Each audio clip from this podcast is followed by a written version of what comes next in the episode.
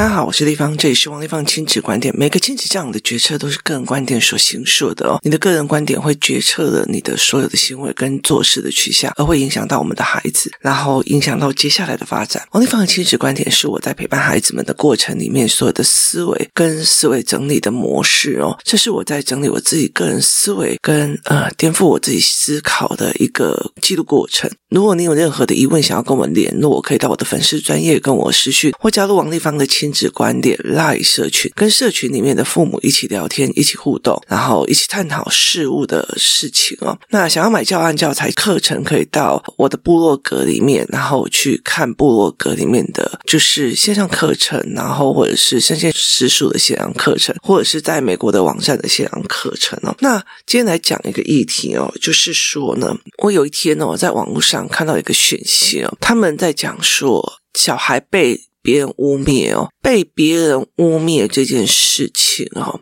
那其实我觉得，其实你只要经营游戏团体，或者是你经营的所有的一件事情哦，就是你永远会听到别人的告状哦。例如说，呃，立方以，那个谁谁谁打我，我没有。你乱说哦，就我没有，你乱说这样子。然后呢，或者是我没有说到这件事情，这不是我说的。哦，污蔑这件事情其实是非常有趣的。那。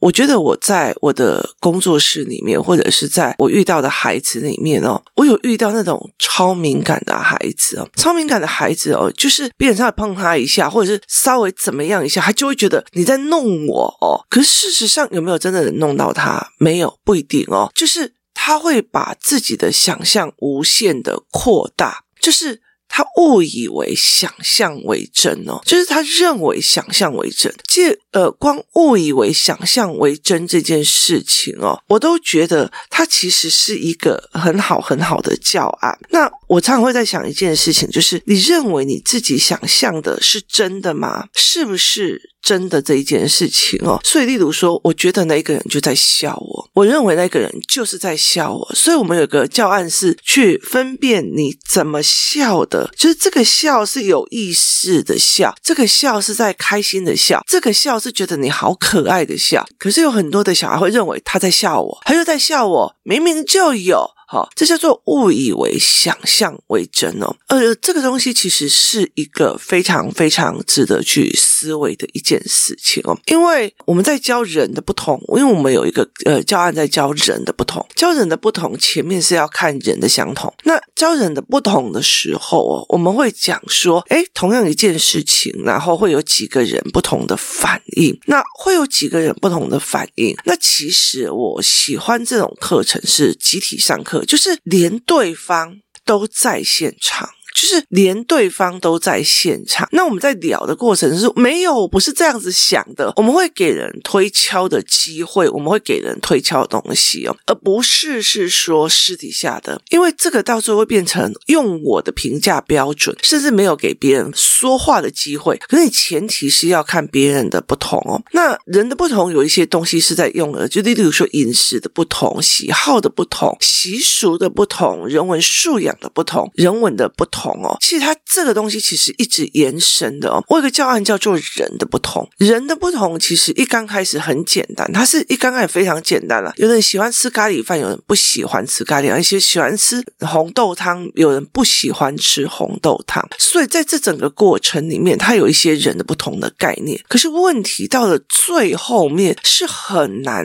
很难的哦。例如说呢，呃，就是我们有个活动领导员，他来跟我谈一件事情哦，他在。跟我讲说他在研究文化语言，可是对我来讲，他说为什么我研究的是文化属性？就是台湾人的文化属性、中国人的文化属性、法国人的文化属性、印度人的文化属性哦，那。其实它就是一起从人的不同往下延伸的哦。那文化属性有多么的重要哦？其实不会有人教。他那时候就跟我讲说，我从来没有人去看到，原来我们还可以教孩子文化的语言跟文化属性，就是文化语言跟文化属性是一件非常有趣的事情，它是一直往下延伸的哦。所以其实我们在觉得说我污蔑的这一件事情，前提有一个就是我是不是我自己的想象为真？我是不是觉得别人都在说我？我是不是觉得别人都在看我？我是不是觉得别人都在等着看着我出糗？这件事情叫做我认为我的想象为真，甚至我觉得有很多的时候是。是没错，有些人正在等着你出糗，有些人正在等着你干嘛？可是这些人哦，其实他会在意那些吗？不一定哦，就是。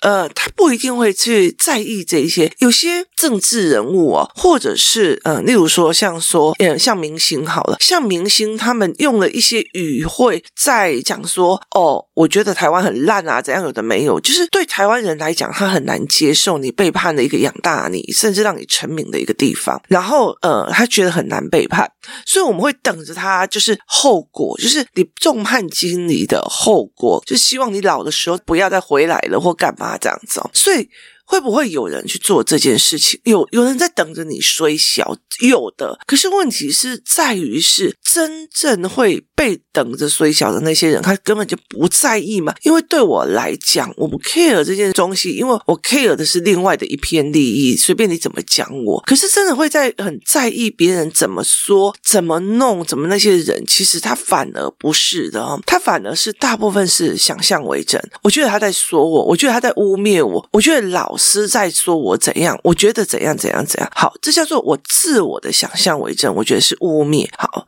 所以，其实常常会有很多的告状的行为，可是我也有遇过那个神经很粗条的，就是。痛感神经几乎是没有的那样子的孩子，别人撞到他还不觉得他有被撞到，别人弄到他他也觉得不痛，然后别人做什么事情他也觉得这不会痛。可是问题在于是，可是问题在于是他打人，他撞到人，他 K 到人，他也没有感觉，所以他自己觉得他自己被污蔑了。可是事实上。有人污蔑他吗？没有，他真的去打人，他真的去撞到人，他真的是做了什么事情哦。所以，其实在这整件事情厘清是一件非常重要的示范。厘清跟取证是一件非常重要的示范。我觉得台湾人其实不会想要去找事实的真相，也就是我要不要去厘清这个事实哦。像我在网络上，例如说我在网络上，我看的哪个消息，或我看的哪个讯息，我就会丢给我们工作室的某一个妈妈，她就会瞬间把所有的资料跟讯息啊，把它找出来，她就会把它讯息找。找出来，然后呃，东西也找出来，做什么用了？他这件事情的背后目的是，他想要去理解这件事，他想要去看懂这件事情在做什么哦，所以他想要去知道这是不是假消息。好。厘清这一件事情哦，是多么重要的一件事情哦！因为现在 AI 的状况，其实我觉得不只是现在，甚至以前，我觉得台湾人都没有教孩子什么叫做厘清事情的真相。我觉得他在骂我，好，那么就问清楚，是真的在骂你，还是假的在骂你？我们也去搞清楚这一件事情是怎样。甚至有一件事情是这样子哦，你们老师骂的是你没有写作。作业，所以你觉得每次作业都被老师盯上。可是我问你哦，如果你去观察看看，老师是每个没有写作业都被念，还是全部的人都没写作业，只有你被念？好，所以他是不是针对你，可以经由实验取证？再额外的观察去做新的厘清，可是台湾的父母其实完全不会这个样子，他会分两派，对，就是这样子在，老师就是在针对我的小孩的，你干嘛针对我？甚至我们会对小孩很心疼，哦，我的小孩就觉得老师在针对他，哦，所以他其实完全没有去做。厘清、分析、找原因的这个状况，就是完全没有，没有一个厘清的过程。那如果你没有一个把事情弄清楚的过程跟示范，我想要请教一下，那小孩子未来怎么去取证？他未来怎么去厘清事实到底是什么？他怎么去看懂原则原理是什么？好，例如说哦，例如说，以我来讲哦，以我来讲，我带着孩子去菲律宾的时候，我就去分析韩国的系统、日本人的系统，然后台湾人的语言学校的系统各有哪些不同。举例来讲，哈，台湾人的系统，台湾人很迷恋 international，他很迷恋英文很厉害的，常常出国的或干嘛，他们很迷恋哦。就算你就是去到任何一个国家都在玩 pub，他也不会 care，他只知道哦，他去过几个国家哦，或者是你走到哪里，我曾经遇过那种亲子团，走到哪里都是五星级饭店，然后呃，就是到处的游乐场，那个游乐场就是呃，像现在好了哈，台北市的小朋友。他们只要校外教学，包括是毕业旅行，然后毕业什么有的没有，来行程大部分都是这样：义大世界、剑湖山世界，就是北部的就会往高雄，高雄去哪里？游乐场，云林呢？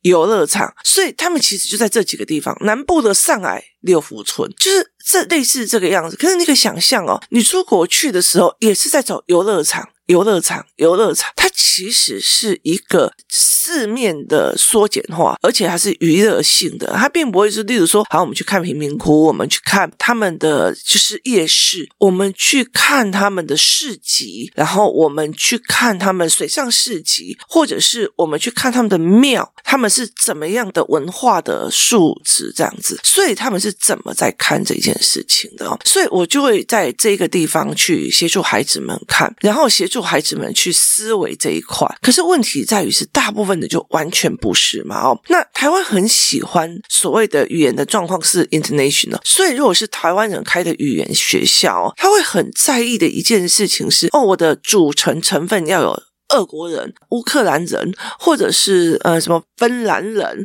好，然后日本人什么什么，就是你进去那个语言学校，哇塞，各国人种都在那里。教材做什么？你不知道。好，甚至教材大部分哦，你知道吗？台湾有一句话叫做“快快乐乐学英文”，所以它所有的教材并不是呃呃，就是操练式，也不是思考式的，它大部分都是快快乐乐学英文哦。那日本人的英文学校也很多，日本人的英文学校非常非常多，在宿雾那个地方也非常的多。他们很有名的学校，它是一种叫做开伦还是什么的学习法。它很重要一件事情就是，我讲了你要瞬间回答，它的原则原理。在于是日本人不敢开口，那韩国人又是什么？韩国人其实最让我佩服的，所以其实在这整个过程里面，我会去挑，然后去看所有人的。所以现在像工作室，呃，我那时候后来回来的时候，疫情的时候，我就是我去找菲律宾的。我当时跑了二三十家，然后我找了一家，然后来让我们的工作室的孩子上线上英文课，就是我们是团购的思维，就是我们一起去谈，因为那一家其实不接其他的国家的学生，然后甚至以前疫情的时候，我们连进去都很难。那后来到最后，因为这样子的话，我是认识了他们的校长，所以我们才可以线上教学。那我就觉得说，如果他们做起来，我应该还会再带小孩去找他们，甚至想要让孩子们去看看。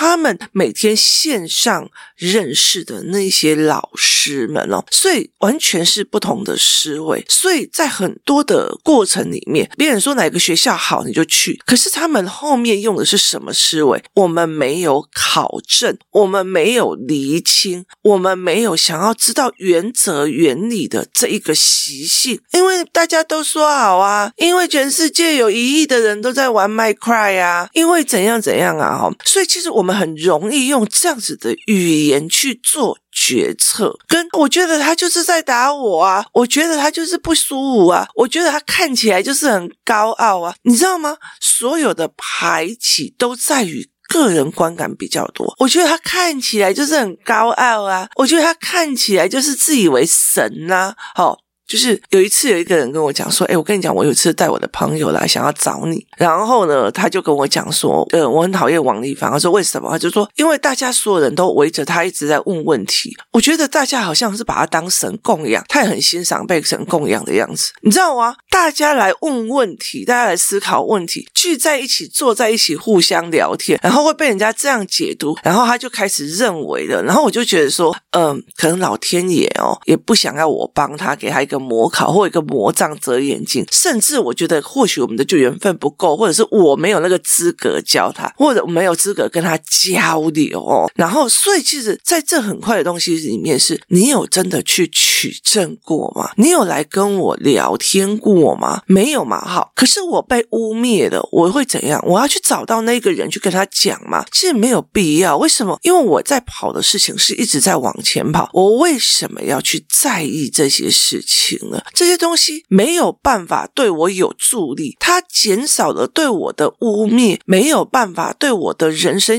或者是我想要做的事情有任何的往前的注意哦。可是有很多的人，例如说他们会群聚在一起，像一个所谓的同温层，那个同温层才是让我觉得非常可怕的。就是例如说，这个小孩会伤害别人的孩子，妈妈还觉得没关系啊，大家都要原谅我儿子，那我当然会觉得那不好意思哦，你。希望全世界同理他，可是我没有要我的孩子们在这边被你打、被你玩、被你设计，所以那你就离开吧。那这几个妈妈如果聚在一起，在那边哦一直在讲王丽芳坏话，OK 的，那是你们的同温层，你们就在那里好好的温暖的待下去吧。对我来讲，没有什么任何的一个，因为你在这样子的过程里面，你是给小孩做示范，所以没有必要啊。被污蔑就被污蔑，我还是在继续往前走，我好的教案还是比他们多，我。还是在做我自己觉得我应该做的事情，我该陪伴的事情。所以这件事情有什么好说的呢？这件事情没有什么好说的。所以其实，在很多的东西，我觉得你与其去跟别人讲，别人污蔑你或干嘛，我会走两个形态：是第一件事情，我们来戳破，或者是我们来自己想。我们的推论或我们的想象是不是真的？妈妈那个人好小气哦，什么东西都斤斤计较，所有东西都是你买给他儿子吃，他都没有买给大家吃。好，那我们来看看他有没有哪一个时段是颠覆你小气这件事情的，甚至我们去找出他的原因，可能他小时候过得多么的苦，干了什么事，所以他现在必须要斤斤计较。所以在这整个过程里面，你去看懂人。之后，那你也会很清楚的一件事情，你找出这样子的人了，你真的证明了，对，他就只是会吃人家的，不会帮人家的。那你就清楚了一件事情，只要有金钱的涉及的这个部分，就不要跟他产生任何的所谓的利益纠结跟关系，这才是你在这整个关系里面学到的一件事情。人必须相处之后判别，然后在细节里面去观察，这才是重点。所以很多人就是你没有，我没有，我没有，我怎么好？你在被污蔑的过程里面，好，你在想。这件事情值不值得我去跟这一个人解释？其实有很多的被排挤的人，他一直想要去解释，去跟对方讲，没有，我没有你们说的那么高啊，我没有怎样怎样怎样。我觉得后来其实到最后就会觉得说没有必要，我真的觉得没有必要。所以我觉得很有趣的一件事情哦，以前我上专科的时候哦，我们班上有几个女生，有女五个女生，她们是住在台中市的小孩。那我们是在你知道台中市的学校哦，有大部分的都是从外县市那种那种南投啊、云林啊，然后彰化啊、海线清水啊、苗栗啊这些人过去的，然后在那边住校。可是。那些住在台中市的孩子，对我们班来讲就是超级时髦的。他们很快的就把裙子改到非常非常的贴身，然后改到非常的好看，然后他们很快的做很多这类的事情。好，可是到了很后面的时候，我那时候就觉得哇塞，这几个人好傲哦，他们自成一群，很傲，然后很嚣张，很怎样？那。可是后来相处到最后，就是有一次到呃到了五年级的时候，到了到很后面，其中一个人就跟我讲说：“哎，我知道你们那时候在女生宿舍集合，然后在说我们这一群怎么样？那你觉得我还是很傲吗？”我说：“没有。”我说：“那个时候其实对我们来讲，我们就觉得你们怎么可以嚣张成这样子？可是，在后面相处之后，我发现你们其实也只是因为玩法跟比较乡下的孩子不一样而已哦。那你们也是蛮好玩的，所以其实大家互相。”理解之后，这个隔阂就不见了哦。所以其实我就问他一件事情：那那时候大家在排挤你们的时候，不爽你们的时候，你为什么没有想要解释？然后他就讲了一句话说：“我为什么要解释？你知道我为什么要解释？”那时候我就觉得，对，你为什么要解释？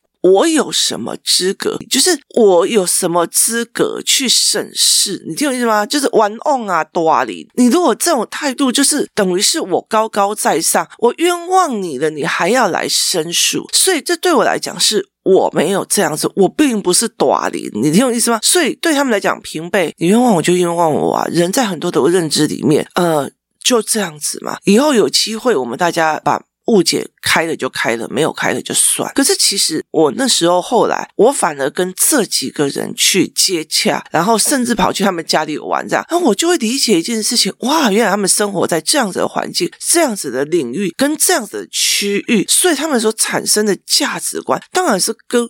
我不一样，所以这是去理解、去思维，甚至我去了解这件事情，也就是我去取证。可是我觉得很多的东西，我们在讨公道，却没有在教孩子取证跟厘清。我被污蔑了，第一件事情，你怎么认为你被污蔑了？老师污蔑我说我上课没有在听，好，老师污蔑你。首先，你要不要解释？你觉得你要不要花你的时间去跟老师解释？你解释的这件事情，你背后要的是什么？要的是老师的疼爱吗？还是帮自己争一个利益？例如说，我现在要去呃校外教学的。